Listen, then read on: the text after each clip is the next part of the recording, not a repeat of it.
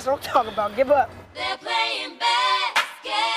Uh, all around the We world. love that basketball. Uh, to the beach, y'all. Playing basketball. Let's go. all around the world. Y'all know this is so,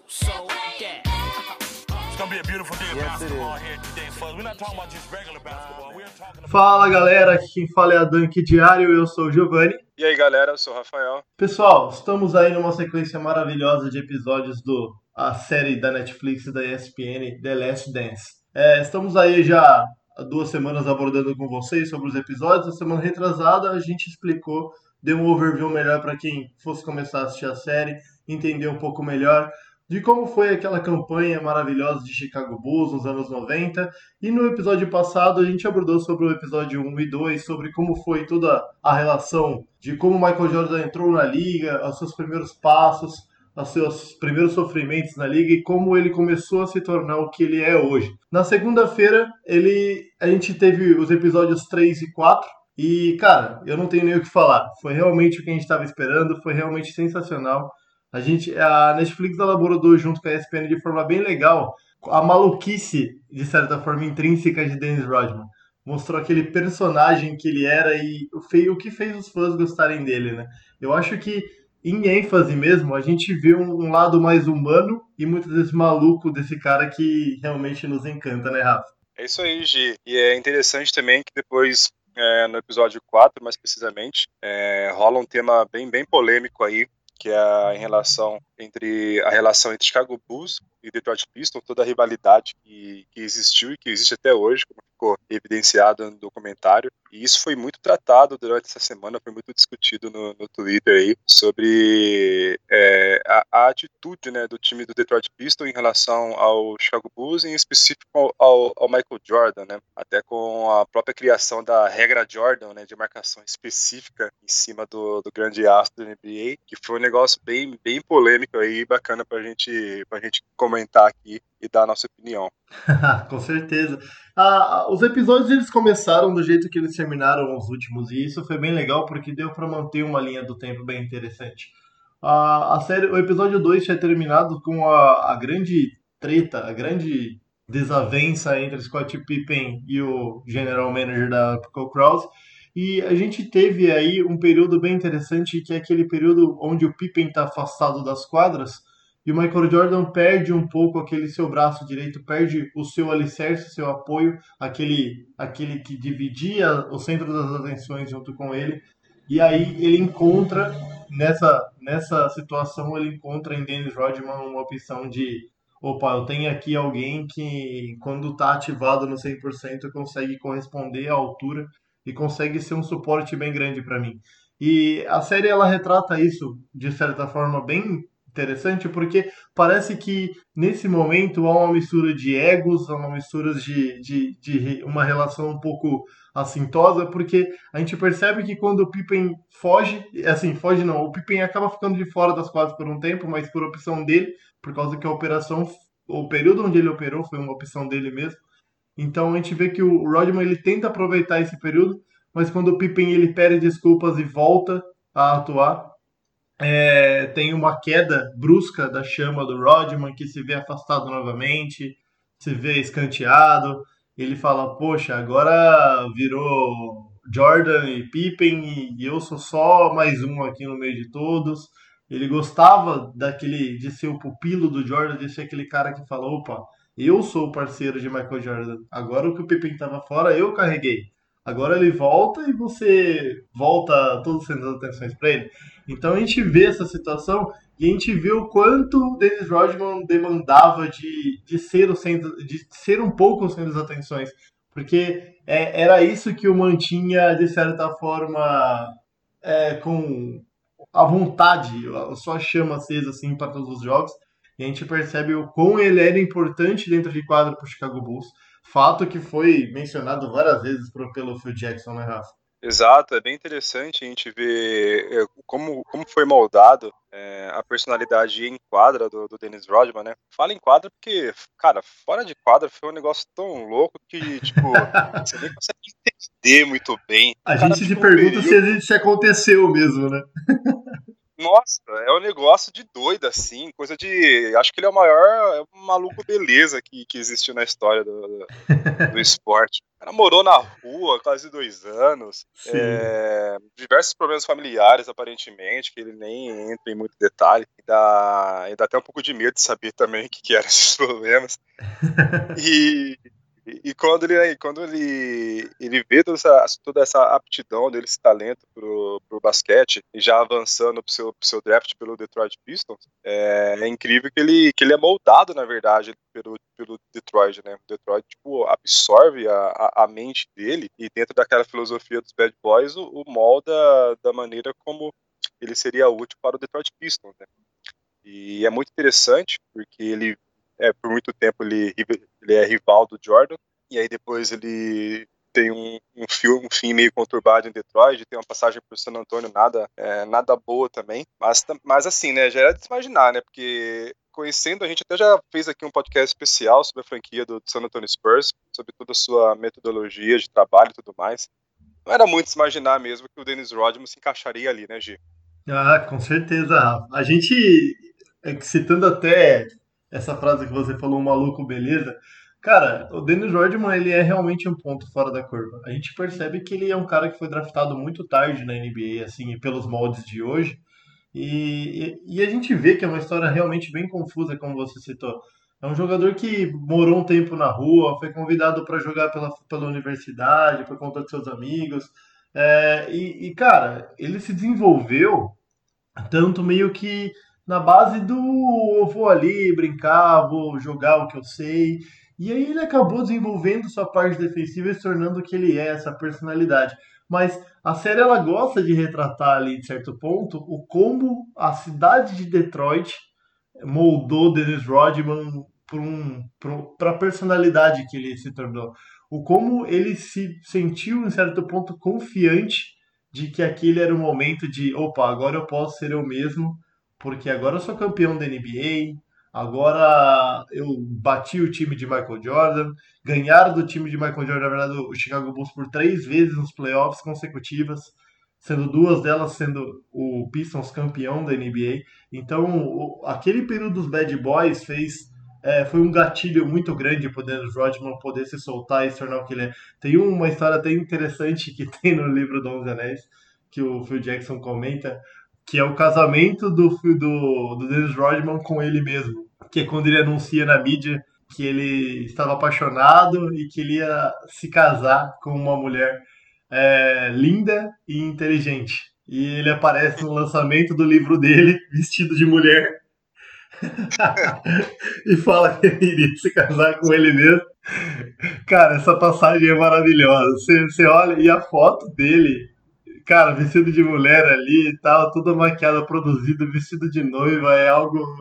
Cara, que é totalmente fora da curva, bem surreal mesmo, assim. A gente não consegue nem imaginar isso acontecendo hoje. É realmente bem engraçado, é bem legal mesmo. Exato. E aí, mas isso aí meio que dá uma, uma, uma camuflada quão inteligente era o Dennis Rodman, né? Dennis Rodman é um jogador que ele, né, isso, isso é legal porque a série faz questão nesse episódio em dar esse espaço também para ele expor esse lado dele, porque obviamente um cara tão, tão extravagante quanto ele, né, que dava tantos problemas fora de quadra, tantos problemas extra quadra, é, não tinha uma, uma altura e uma condição atlética é, fenomenal. Era um jogador de 2 metros e um, totalmente baixo para a posição em que ele jogava, e, e mesmo assim, com tudo isso contra, ele ser um cara que teve tanto destaque é, como ele teve, realmente alguma coisa em particular tem. É legal que a série dá essa abertura para ele falar, e eu gosto muito dessa parte, porque o Dennis Rodman explica um pouco né, do, que, do que ele fazia, do, do que ele fez, na verdade, para se tornar tipo, um dos maiores reboteiros de todos os tempos. Né? A série retrata bem que ele, que ele treinava exaustivamente, e até de madrugada, às vezes, no ginásio, levava seus amigos, pedia para seus amigos arremessarem é, para ele fazer, para ele estudar né, a circunferência, o arco que, que a bola fazia no arremesso, dependendo de, de cada arremesso, né, de um ângulo maior, de um ângulo menor. E em cima disso ele ia. É, é engraçado, cara, porque tipo, é quase um, é, é um estudo meio de, de, de, probabilidade mesmo, é estatística, né? Porque ele começa a, a desenhar o, o, trajeto que a bola faria de acordo com, com o arremesso executado. E ele começa exaustivamente a treinar isso, de tal maneira que, como ele mesmo comenta, é, ele sabia é, a, a direção em que o arremesso errado do, do Jordan faria, ele sabia a, a, a, direção em que o arremesso tipo, errado do, do Larry Bird faria, Magic Johnson, enfim. Ele era um cara, por incrível que pareça, muito estudioso, cara, muito estudioso. Você vê que isso é refletido em quadra mesmo, porque, meu, um cara com 2 metros e, e um de altura, de média aí de mais de, de, de 11 rebotes por 11 rebotes por partida, por mais de uh, sete temporadas seguidas, por muitos anos ele foi o cara da defesa. É incrível, cara, é incrível é, ele mostrar esse lado dele, esse lado, tipo, inteligente mesmo. Inteligente porque realmente não é obra do acaso ele ter conseguido esse status aí que ele conseguiu. Com certeza. Essa parte que você citou é bem legal, né? Porque ele cita quantos a parte do treinamento onde os amigos dele arremessavam, e ele falava, eu sabia que se ela batesse ali no ar, ela ia vir para cá, se ela pingasse aqui, ela iria para lá. E ele ficava já meio que bem posicionado para isso, que foi o que deu para ele aquela alcunha de o verme, The Worm, porque essa mobilidade dele dentro do garrafão, né, fazia com que ele tivesse esse, esse essa leveza para talvez às vezes antecipar um pivô maior e brigar. A gente percebe quantas vezes mostrou no, no, no episódio que ele ia, dava tapas na bola assim para puxar lá para ele. E isso é bem legal porque a gente não vê hoje rebotes assim. Hoje a gente vê rebotes mais doutrinantes do garrafão. Quem é mais alto tem a vantagem do rebote e acabou. Não existe muito um jogador de estatura baixa, de 1,98m, 2 metros ali, que se destaca num rebote é mais é, a altura mesmo valendo, fazendo valer tal, um jogo mais físico e mais técnico até certo ponto, mas ele era realmente esse ponto fora da curva. Só que a gente percebe que também, por essa personalidade ser realmente muito. É, é uma personalidade de muito gatilho, tem uma personalidade muito complexa, fez com que, após um tempo, a cidade de Detroit acabasse oferindo até certo ponto, porque tem, ele tem uma saída conturbada de Detroit Pistons, que é aquela do Detroit Pistons, que é aquela o lance do quase suicídio dele dentro do carro, onde ele leva um rifle dentro do carro, se esconde num estacionamento e fica por horas com o rifle na mão, pensando se o que ele deveria fazer da vida dele, que era um momento conturbado da vida dele, onde ele passou por uma situação com a antiga namorada, que estava perdendo a guarda do filho, tal, que a Netflix buscou até tanto não envolver esse assunto familiar, que eu acho que até um pouco a pedido dele, mas a situação é essa. Então a gente percebe que ele precisava de novos ares e o, o ar que foi imposto para ele, que era o Texas, não era exatamente o que ele precisava e ele encontrou muita dificuldade para se adaptar ao esquema de Popovich ou San Antonio Spurs daquela época e acabou sendo quase que chutado de San Antonio em apenas uma temporada. E aí sim ele vem contra um Chicago Bulls de Phil Jackson. Na verdade, o Krause fala até certo ponto que ele não queria o Dennis Rodman, que ele falava, não, esse cara é um problema, é uma bomba relógio, pelo amor de Deus. Só que aí aparece uma grande oportunidade de uma troca e o Phil Jackson se interessa pelo jogador e quando ele vai, a reunião entre os dois é algo é algo qualquer nota assim, no primeiro dia que o Jackson encontra o Dennis Rodman. Ele fala, foi terrível a reunião. E ele encontra um cara totalmente rebelde, né? De boné encobrindo os olhos, piercing no nariz, piercing na boca, é, totalmente diferentão dos demais, o padrão NBA da época, um cara que não se levantou para cumprimentar o Phil Jackson, e assim, era totalmente um cara rebelde. Eu não preciso estar jogando aqui em Chicago, vocês que precisam de mim. Então, você percebe que tem toda uma, uma desconstrução, uma tentativa de desconstrução do Rodman, assim, a molde do Phil Jackson. E aí ele vai trazendo o Dennis para o lado dele, vai fazendo ele entender que a franquia precisava dele, quão importante ele era. E tudo isso torna esse time do Chicago tão peculiar e especial. É, por mais que Michael Jordan fosse a grande estrela, o grande astro, aquele que conduziu 70% dos títulos, ele tinha alguns alicerces ali que fazia a liga desde John Paxson, da, depois Scott Pippen, depois Dennis Rodman e Bill Cartwright. Tem tipo vários jogadores ali que deixaram a sua marca e são lembrados durante a série para que a série não fique apenas em Michael Jordan, o que às vezes é inevitável. É, eu, eu acho que, eu acredito que assistindo o, o- um pouco da história do, do próprio Phil Jackson, você percebe que o Phil Jackson, obviamente que o, numa escala bem menor, ele tinha um pouco de, de Dennis Rodman também em sua, em sua juventude, assim, né? Claro, o Dennis Rodman é muito mais underground, né? Um cara muito mais à frente. Mas o teve os seus momentos de rebeldia também, teve problemas até com, com, com vestimentas também, que ele também não era um cara muito adepto às vestimentas sociais e tudo mais. E eu acho que esse, esse ponto aí também, e, e a questão da ligação, é legal que eles falam sobre isso também, a ligação que tanto Phil Jackson quanto, quanto Dennis Rodman tinha com a história indígena americana, é, a própria filosofia é, hindu do, do Phil Jackson ajudou muito nessa conexão entre os dois e os dois realmente se tornaram amigos, né? O Phil Jackson entendia as loucuras do, do Dennis Rodman e tentava controlá-las da melhor maneira possível. E, e o episódio de Las Vegas é, é sensacional, cara. Esse foi o episódio onde ele, no meio, pós o, pós o retorno do Pippen, né? Que ele tem esse momento aí em que ele fica aquela, aquele adolescente rebelde foi deixado de lado, e aí ele fala que precisa de férias, está cansado. É muito hilário, o- o- todos, todos relatando qual que era o sentimento em relação a isso, cara. É muito hilário. a gente tem primeiramente o Jordan falando o quê? Férias? Eu preciso de férias, não o Rod. e aí é bem legal que daí o, o Phil Jackson, né, toda aquela pompa de cinco vezes já campeão da NBA, a gente percebe que talvez a, a opinião é que ele fosse um cara realmente não tão maleável assim, a ponto de pegar e falar assim, não, deixa ele ficar um tempinho fora. Ele falou, eu posso te dar 48 horas? E daí ele fala, é o que tem, né? É o que tem, então vamos pegar e abraçar. Só que assim, a gente percebe já que o Jordan conhecia muito bem o Rodman, já. Tanto de, de confrontos anteriores, como já tá há alguns anos convivendo com ele, ele fala, ele não vai voltar.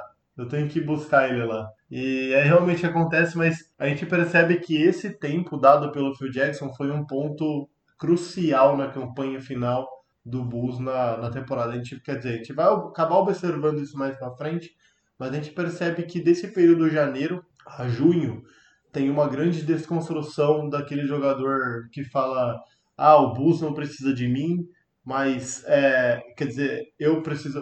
o- Bulls ele precisa mais do, do, do Rodman do que o Rodman do Bulls até certo ponto. Mas a gente percebe que ele entende um pouco mais isso, que daí ele fala assim, opa, pera aí, eles precisam muito, então vamos, vamos jogar o nosso basquete de sempre aqui, vamos dar show. E é o que foi um grande diferencial nos confrontos contra o Utah Jazz. Tenho certeza que quando eles mostraram no último episódio a derrota contra o Utah Jazz, é, foi para deixar um pouco a série um pouco mais suspe esse suspense, porque já mostra a força que tinha a equipe de Utah com o Stockton e Malone e o como eles poderiam fazer frente à equipe do a uma equipe tão vitoriosa como a do Chicago e recuperar o que foi na temporada passada uma derrota tão dolorosa para a equipe de Utah. Então tem todo um já criando um clima aí para essa situação e tudo mais. Mas eu gosto muito, Rafa, da como você a gente citou no começo do, do episódio, da relação e realmente o tanto que eles mostram os embates é, entre Detroit e a equipe do Bulls. Porque nesses confrontos, nesses vários confrontos que eles tiveram nesse período, a gente percebe que a equipe do Detroit ela realmente tratada como uma equipe agressiva, totalmente é, um basquete totalmente fora do contexto da liga daquela época. Tinha liberdade para agressões físicas, parecia uma equipe de hockey, né, no gelo, do que um, uma equipe de basquete tinham trocas de soco, tinha várias coisas ali. Os jogadores entravam no garrafão para arremessar, eram empurrados, faltas graves, individuais e pessoais. Cara, era realmente um. A chegar a ponto de o comissário da liga pegar e falar: "É, Ou a equipe do Detroit daquela época, daquela época ela ameaçava até certo ponto a saúde física dos jogadores, né, Rafa? Exato, esse é um ponto bem, bem delicado, assim, porque é, a gente ouve.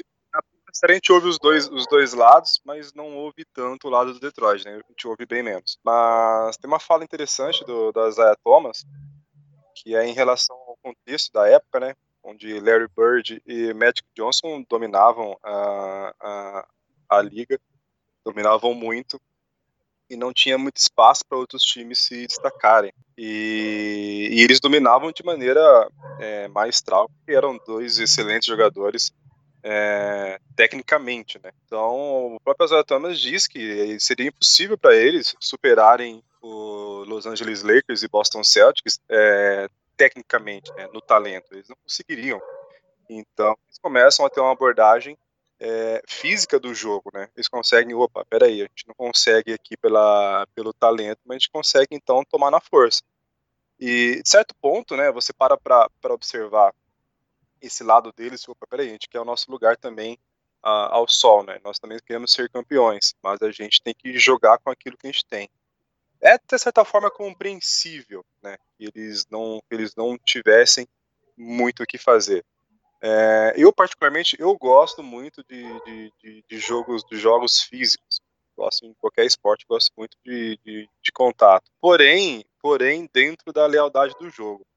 Eu acho que tem uma linha tênue aí entre você ser, ser agressivo, você é, chegar, chegar realmente é, jogar duro, o, o, time adversário não ter um segundo de, de, de, de, sossego com você. Eu acho interessante isso, mas tem que, mas tem um detalhe aí que, tipo, que pode beirar a agressão e onde você via em vários momentos é, era rolava o que rolava era agressão mesmo, rolava é, soco na cara mesmo, cotovelada, alguns empurrões com jogadores no ar onde o jogador poderia facilmente aí ter uma lesão séria. Então eu acho que nesse ponto aí eles, eles exageravam, mesmo entendendo o, o, o formato do, do, do, jogo deles, eu acho que, que era algo que, tipo, que, por exemplo, Michael Jordan tinha, tinha razão em ter, em ter raiva deles. e ele fala, né, em certo momento, que ele tem raiva até hoje, né, deles, que isso aí é algo que ele levou para sempre que não sabe se nem se tem uma relação boa entre eles os jogadores de Detroit naquela época, porque realmente foi ah. algo foi algo bem complicado. Eu acho que o, o que agravou ainda mais a situação foi após o Bulls perder por duas vezes e ver o, o Detroit ser campeão essas duas vezes e ver a atitude de esportista do a atitude bem esportista do, do Michael Jordan de cumprimentar os companheiros e tudo mais dar, oferecer para eles uma boa sorte, afinal, que vê isso melhor e tudo mais. Ver a equipe do Detroit saindo de quadra sem cumprimentar ninguém para ele foi, parece que o maior soco no estômago que ele poderia receber, porque eu acho que ele, ele chegou um momento em que ele queria ser aquele cara que eu visse, ó, oh, parabéns, vocês chegaram, porque ele tomava muita porrada da mídia. A mídia como sempre, até mesmo quando ele chegou na final, o Aldridge, que é um dos maiores repórteres que, que a NBA teve, e ele, presente até nos jogos da, da 2K, ele gosta tanto de ressaltar que o, o Chicago, em todas as decisões, até o Jordan chegar para ser campeão em cima do Lakers pela primeira vez, ele era um azarão e o Chicago nunca foi tratado como um time que seria campeão.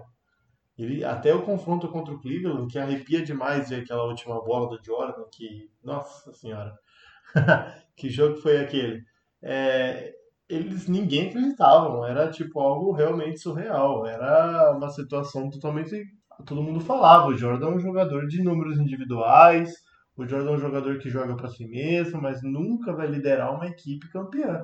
E aí a gente vê ele batendo a equipe do Detroit, chegando a uma final de NBA, e o que ele gostaria era que a equipe campeã do Detroit o saudasse, o, o reconhecesse como alguém que poderia chegar na final, poderia conduzir a um título. E quando ele vê isso não acontecendo, parece que para ele é um soco no estômago de eles são maus, maus perdedores e realmente é, não merecem estar aqui mais e realmente quebra toda a relação que poderiam ter e tem já ainda mais retratado a equipe do Detroit como os Bad Boys, e aí é o ponto X para que o Detroit nunca mais conseguisse chegar nunca mais assim, por um bom tempo ficasse afastado das finais, afastado de, de disputas. E aí a gente vê que tem todo esse lance de é, a mídia, quando ela quer, ela consegue moldar muita coisa. E aí o Detroit começa a ser retratado como um time mal perdedor, um time que, é, além de jogar agressivamente, feria a NBA em certos aspectos, aspectos desportivos e tudo mais. E aí o pessoal começa a ressaltar um pouco mais o Jordan. Ah, e a gente percebe que essa relação mídia e Jordan começa a crescer, começa a melhorar, porque para a mídia, como o Isaiah fala, era importante que o Chicago Bulls fosse campeão até certo ponto. Eles não acreditavam, não, a mídia não acreditava, mas para a NBA era importante porque aí eles conseguiriam conduzir uma marca a chegar ainda mais longe. A marca de Jordan não tinha alcançado o aspecto interessante, tão interessante que elas queriam, que era o de um atleta campeão, um atleta que pode ser considerado um dos melhores. Eu não posso considerar um jogador um dos melhores se ele não é campeão. Era isso que a NBA tinha em mente. E a gente percebe que é, é isso. A gente citou no, em um dos últimos podcasts a relação no, no podcast do Chicago Bulls, a dificuldade de aceitar a grandeza de Karl Malone e John Stockton pela falta de títulos. E a NBA temia um pouco por isso. A gente tinha um Jordan já com 26, 27 anos ali, já três, quatro vezes já um cestinha da liga na época. E até então a gente tinha uma situação de que o Jordan não era campeão da NBA até então. Então eles temiam pelo fato de que, opa, peraí, a gente tem um jogador tão agressivo, tão fodido pela liga, e que ele acaba não conseguindo ser campeão. Então a, a própria NBA ela tinha esse interesse no título do Chicago Bulls. É claro que não houve nenhum favorecimento para isso, mas porque foi realmente bem jogado as partidas, mas foi algo que eu acho que deu um alívio para a própria liga em questão de marketing, assim, a liga cresceu muito depois da vitória contra o Lakers, porque daí o Chicago cravou a estaca mesmo de que ali tinha chegado um time campeão de verdade, né, Rafa? É, dois pontos aí. É, na minha opinião, o Detroit errou e errou feio errou feio demais com essa péssima atitude de não reconhecer a sua derrota perante Chicago. É, cara, eu tenho certeza que toda a história é, seria contada de maneira diferente se após esse confronto onde finalmente Chicago Bulls os, os derrota, se eles tivessem reconhecido essa derrota, sabe? se tivessem sido é, é cavalheiros mesmo, né? esportistas de ir lá fazer um simples é, cumprimento mesmo ao, aos jogadores do Chicago Bulls e um desejo de, de, boa sorte na próxima etapa. Cara, mudaria tudo, velho, porque assim, é, o contexto era o seguinte: eles já haviam batido no Chicago Bulls por anos consecutivos, por anos, por três anos seguidos.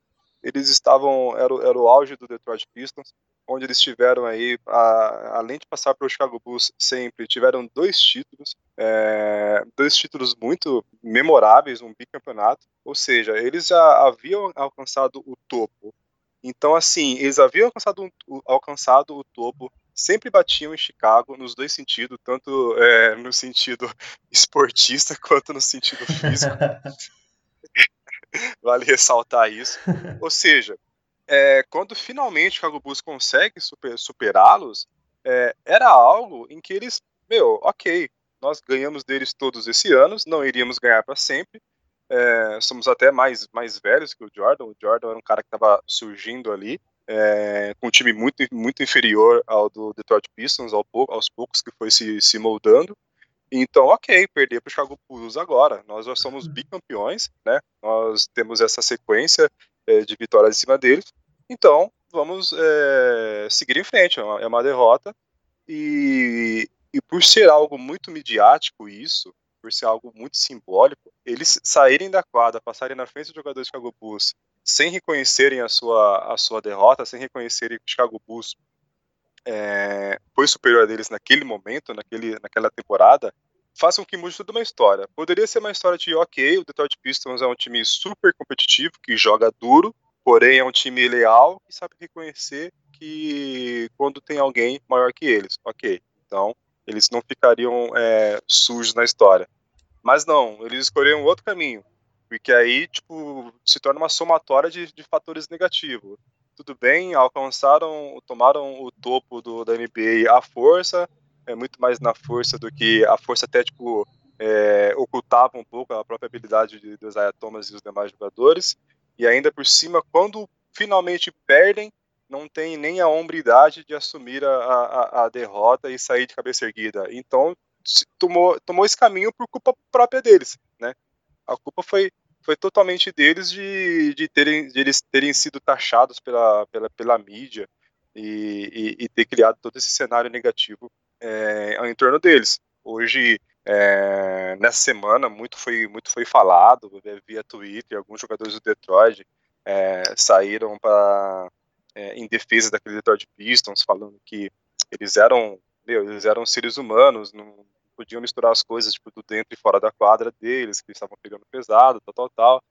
Só que tudo isso, como eu disse, tudo isso seria diferente se eles tivessem tido pelo menos a, a, hombridade de, após é, serem derrotados, terem reconhecido aquilo é, de maneira honrosa, digamos assim. O cara, tipo, se um Isaiah Thomas da vida, tipo, após uma derrota daquela, chega e fala igual, por exemplo, o Magic Johnson disse, pô, Magic Johnson, após ser derrotado pro, pro, pro Chicago Bulls na, nas finais, ele dá entrevista dizendo, olha, é, é, muito duro, é muito ruim perder uma final, mas é, realmente, se fosse para perder, eu acho que teria que ser realmente pro, pro Michael Jordan e o Chicago Bulls, porque eles, eles realmente são os melhores no momento. Puta, ser um cara, tipo, multicampeão, chega diante de uma situação totalmente adversa de uma derrota, chega e fala isso, meu, ele, ele sobe um, no patamar de, de, grandeza muito, porque além de ser um vencedor, ele é um bom perdedor. Ele sabe reconhecer quando alguém lhe for superior, entendeu? Olha, olha a diferença de uma abordagem após a derrota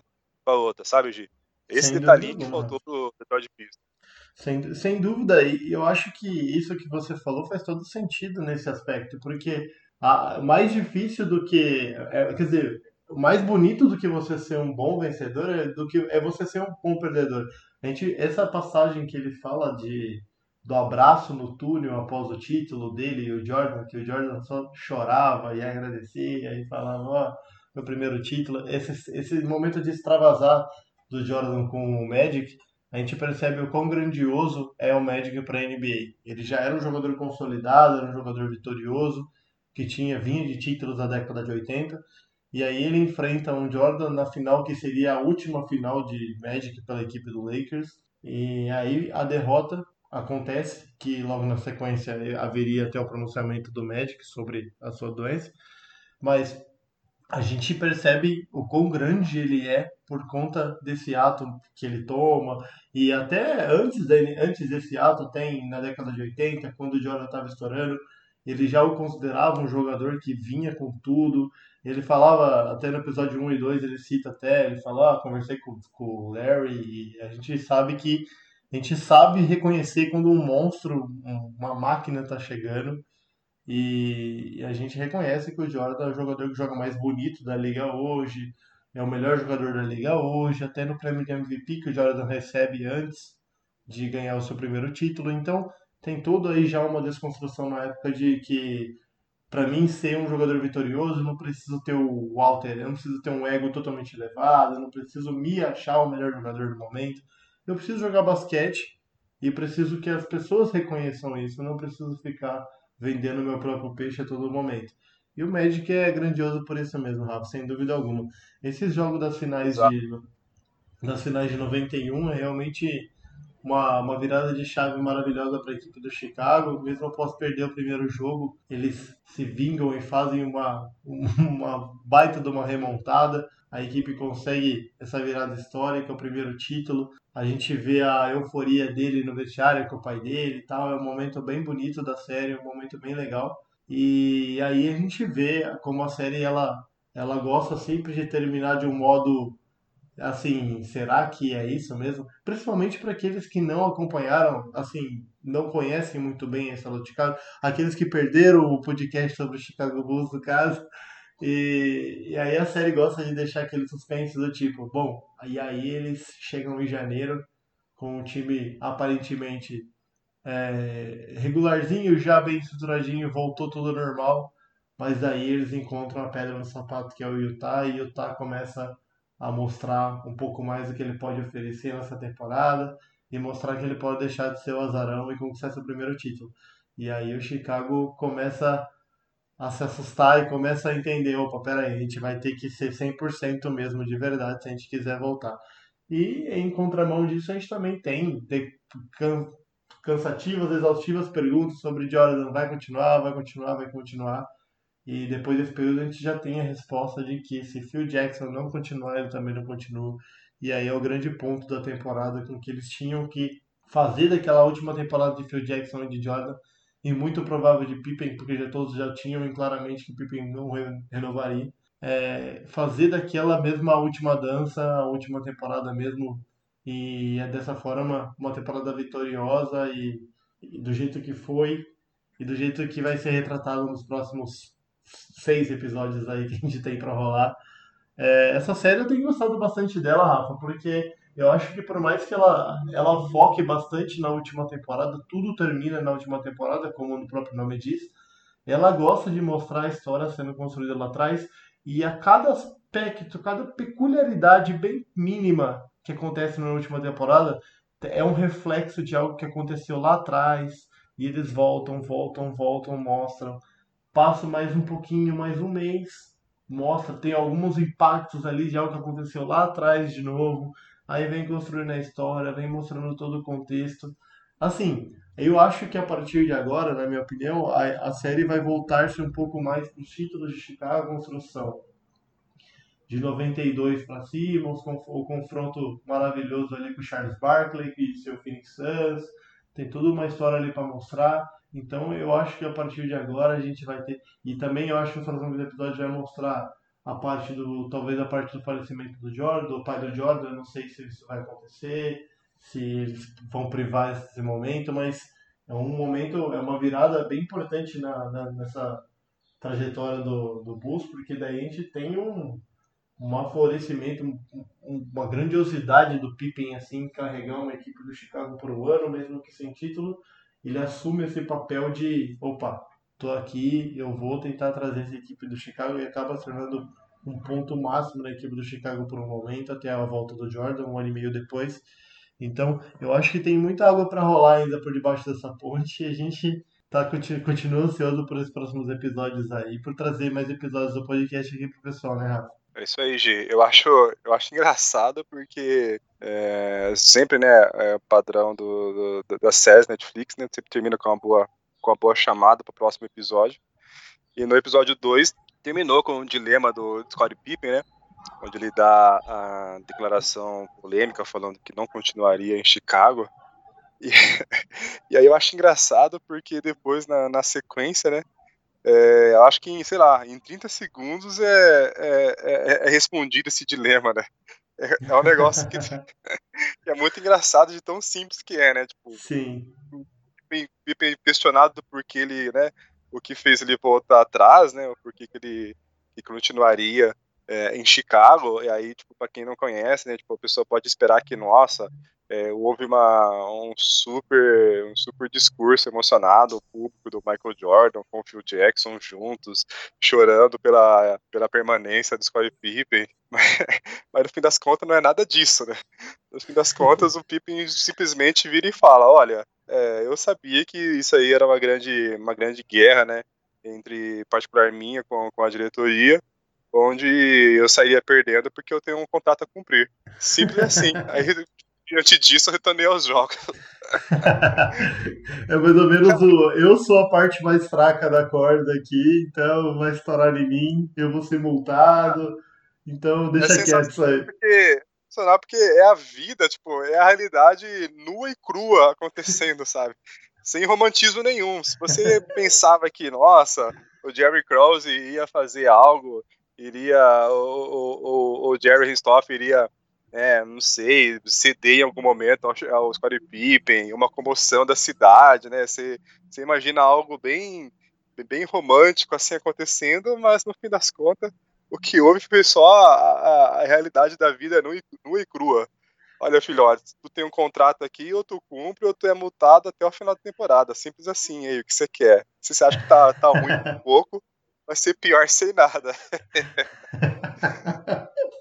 Basic, é basicamente isso. É basicamente isso.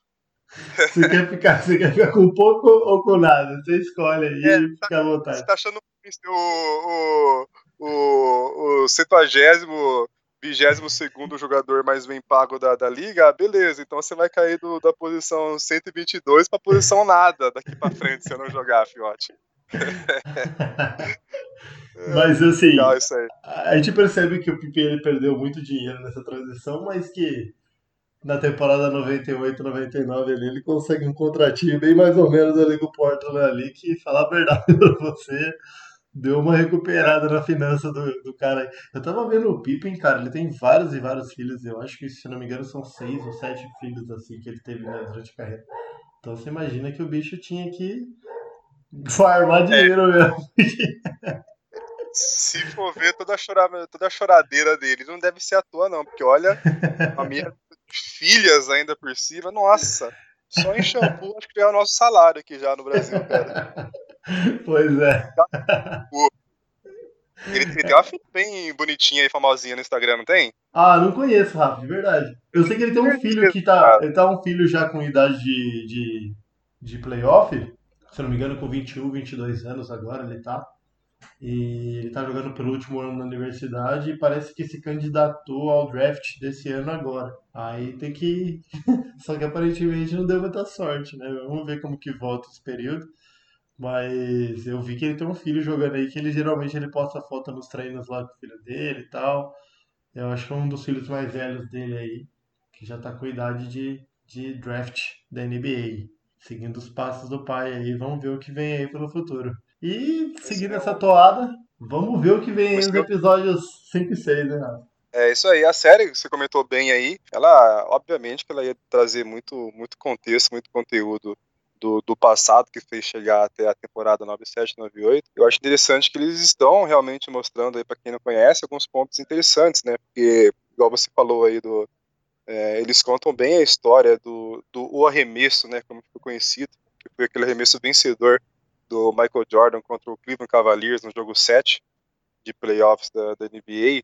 É algo que hoje muita gente vê esse lance no, nos top 10 jogadas do Michael Jordan, não entende muito bem, né? Porque, pô, Michael Jordan fez game winner atrás de game winner por muito tempo, né? Ele levou o time a muitas vitórias no último arremesso. Só que esse realmente é legal que eles mostraram bem o contexto do quanto, quanto essa vitória em cima do Cleveland é, representava é, até o lance do próprio após o arremesso com o Greg Halo marcando ele quando ele tipo o Greg Halo cai no chão é porque realmente aquilo é simbólico mesmo porque é, ele era o grande jogador do Cleveland Cavaliers e até o, o Ron Harper fala que na verdade era, era, aliás né o Michael Jordan fala que o Ron Harper era o melhor marcador do time do Cleveland mais capacitado para marcá-lo e o treinador faz uma alteração coloca o Halo em cima dele e isso não dá nada certo, como a gente viu. É bem bacana, pô. É, não deu muito certo, não. E também bacana tipo, a riqueza de detalhes na, na, na história para entender esses momentos é, importantes assim da, da, da trajetória do, da dinastia Bulls. E com certeza nas, nos próximos episódios aí, eu confesso que eu não, eu não li nada essa semana, estava bem corrida. Eu nem sei mais ou menos o que vem pro, pro quinto e sexto, sexto episódio, mas com certeza vai, vai seguir essa linha aí contando a, a, a sequência de vitórias da, do, do Chicago Bulls como um todo. É, só que o que eu tô percebendo, Gi, é que é uma série bem assim, como, sei lá, né, se foi ingenuidade da minha parte pensar isso, né? Mas é uma série que bastante, tipo, de bastante afirmação mesmo, né, de reafirmação daquele time espetacular Chicago Bulls e também da, da lenda Michael Jordan, né? Você vê que ele ainda, ele é um cara meio blindado, assim, né? Tipo, é, as falhas de Phil Jackson estão, foram expostas, as falhas de Jerry Croce foram expostas, de Scottie Pippen, onde o próprio Jordan chamou Pippen de egoísta, né? As falhas de Dennis Rodman foram, foram expostas agora também. Só que você não vê, tipo, né, falando muita coisa sobre o Jordan, não, né? Tipo, o Jordan tá, tá bem protegidinho nessa série aí, hein? é, como eu falei, o, o Jordan, essa série ela não deveria ser chamada The Last Dance, né? Ela deveria ser chamada The Last Dance of Michael Jordan. Só isso, porque, assim, Ah. por mais que a gente concorde que ele é o melhor jogador da história, e eu voltei isso pra sempre, o LeBron pode ganhar uns dois títulos aí, mas eu acho que pra mim sempre vai ser o Jordan. Agora, tem a questão que, cara, convenhamos que a série fala, vamos falar sobre o Steve Kerr, Aí ela vai dar 15 minutos pro Jimmy Kerr e 30 minutos pro Jordan. Vamos falar sobre o Rodman. 15 minutos pro Rodman, 30 minutos pro Jordan. É tipo assim, tudo vai terminar no Michael Jordan. E assim, não tem problema nenhum nisso. Mas convenhamos que a liga, ela realmente ela faz valer essa marca Michael Jordan, porque a galera, você falar assim, ah, você gosta de basquete? Não. Você conhece alguém? Michael Jordan. É isso. Sabe? Você É. conhece alguém do basquete? Michael Jordan. É só isso. Ele se tornou o astro mor dos Estados Unidos em todos os aspectos. Então eu acho que a liga ela faz questão de lembrar, ó, a gente é a liga do Michael Jordan, onde atuou o Michael Jordan. Então, convenhamos. Ele é tipo deus do basquete, então a gente sabe que a liga ela, ela gosta de dar essa protegida e essa coisa. Que até certo ponto ele merece, porque ele é um jogador totalmente fora de série e você tá maluco. Você assiste o cara fazer o que ele faz ali, não dá não. Não, Uhum. não tem condição nenhuma de seguir, marcar esse cara. A parte do Harper que você falou foi muito engraçado. Porque daí ele, ele fala, o treinador virou e falou que o Elon ia marcar ele. Eu falei, treinador, eu posso marcar ele. Ele falou, Vai dar merda, ele, o Elon não vai não, isso vai dar merda. Mas foda Merda, capitão. Um ponto bem interessante também, que a gente não comentou, é que aí, ó, tipo, é, um, é, um, é, um- é uma, uma moedinha aí, um pontinho positivo pro, pro Jerry Krause, é a, é a polêmica troca de treinadores em Chicago, né? Isso foi um momento bem, foi um ponto auge aí, porque a gente, eles saíram é, de um treinador que endeusava o, o, o Michael Jordan, não, que era o Collins. O Isso. Collins, o sistema de, de jogo ofensivo dele era o seguinte: bola na mão do Michael Jordan e saiam da frente, né? Era isso que o, que o Doug Sim. Collins é, propunha pro, pro jogo do Bulls. E o Jerry Krause enxergava que isso não ia ser o que levaria o Chicago Bulls ao, à vitória, né? Ele tinha no, no Tex Winter, que era um assistente técnico muito respeitado dentro do Chicago Bulls. Ele tinha esse cara como um dos, dos caras com QI mais alto no basquete de todos os tempos, né? E ele que detinha o conhecimento do, do, do triângulo. E, e o Collins não estava disposto a ceder a sistema de jogo, e aí ele analisava que o Phil Jackson poderia ser uma pessoa que, apesar de não ser o seu principal nome, deixava claro que não era o seu principal nome para colocar no comando do, do Chicago, mas era um cara que poderia reproduzir é, o, o tão famoso triângulo, né? Que depois a gente viu que, obviamente, isso deu muito certo, né? Mas no começo isso não foi muito aceito nem mesmo pelo próprio Michael Jordan, né? O próprio Jordan cita que, é, na verdade, o que estava acontecendo é que estavam tirando a bola da, da mão dele, né? Então, esse, esse, esse ponto aí também eu achei bem, bem importante, porque o triângulo é algo que, sei lá, foi, foi a estratégia mais inteligente da década de 90 aí de, de ofensiva do basquete. E eu acho legal darem esse, dar essa pincelada aí na, na história do, triân- do triângulo. Ah, sem dúvida. O, o, o Doug ele tinha essa peculiaridade de deixar o Jordan mais solto, mais à vontade, e recusava-se jogar nesse triângulo e tudo mais. A gente vê a construção do Phil Jackson ali como auxiliar, já aprendendo muito, e a, a troca de treinador no momento que não agrada o seu melhor jogador da, o seu melhor jogador do time e também da liga no momento. A gente percebe que foi uma, uma jogada bem ousada do Cross e até bem exposta pelo Jordan que a troca não foi bem vista por ele. Ele não gostava do Phil Jackson no momento da troca. Ele fala que é muito claro o motivo, que era motivo do certo egoísmo que o Jordan tinha naquele momento, de que é lógico que eu não vou gostar. Ele tirou um treinador que deixava eu à vontade para marcar 40 pontos por partida e colocou um treinador que queria tirar a bola da minha mão. Então aí não tem como eu gostar do treinador. Então, a partir dessa temporada que daí ele se vê, putz, tiraram o treinador que vai tirar a bola da minha mão. Mas daí a mídia começa a bater tanto nele do tipo, ah, você é um jogador individual, você nunca vai ganhar nada, você blá blá blá, não sei o quê. Aí ele começa a entender, ele vira a chave e fala assim, não, peraí.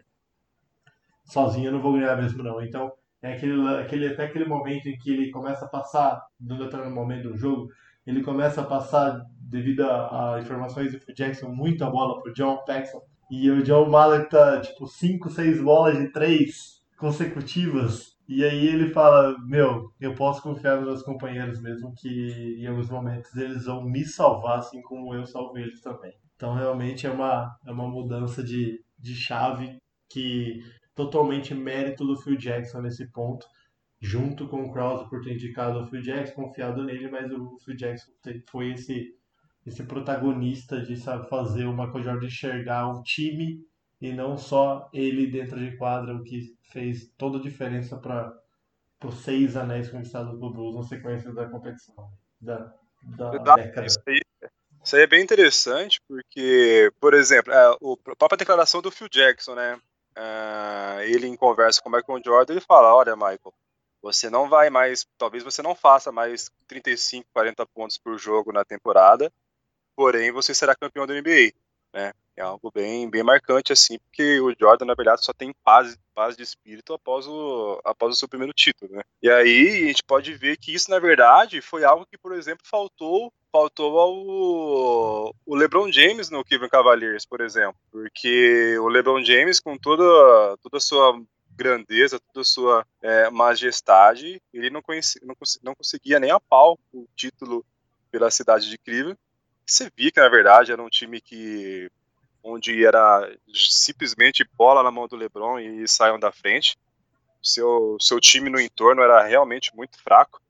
Então a gente vê que não adianta, cara. Pode ser o Michael Jordan, pode ser o LeBron James, qualquer um, cara. Se não tiver é, um, um bom sistema de jogo onde outros jogadores o, o ajudem, não vai rolar, cara. Não vai rolar. Então é bem, é bem interessante ver esse, essa, fazer essa observação aí. Porque na verdade foi até o que, o que acabou assassinando um pouco da reputação do, do LeBron James, né? Ele não, ele não tem esse, esse suporte, esse staff incrível, ele, ele percebe que não vai conseguir o seu primeiro título por lá, e ele se vê meio que, que forçado aí, numa, é, numa, numa situação que ele se sente forçado a sair né, de Cleveland para conseguir ser campeão fora de Cleveland, para depois voltar para Cleveland e conseguir ser campeão, né? É até engraçado isso aí. Sim, sim. Isso é, isso, isso é verdade, Rafa. E eu espero que nos próximos episódios também que eles foquem bastante aí na, nessas finais contra Portland e, e Phoenix, que vai ser bem legal ver o como o pessoal. Hoje a gente mete muito pau no Cleveland, porque realmente é um time bem abaixo das expectativas. Mas, quer dizer, que a gente não tem mais expectativa hoje com o Cleveland, mas naquela década, naquela década de 90, ah, ô, aquele time era realmente bem embaçado. Final da década de 80, começo da década de 90, era um time bem complicado. E aí a gente vai perceber que na fina, nas finais de 92, antes de, do Chicago fazer a final contra o Portland de Clyde Drexler, eles enfrentam um Cleveland com sangue nos olhos nas finais de 92 e realmente é algo que impacta, tem um impacto na NBA e depois nas semifinais de 93. Então tem aí uma sequência de confrontos bem legais entre Chicago e Cleveland que vamos ver se a, a série vai trazer pra gente aí nesse contexto aí desse tricampeonato.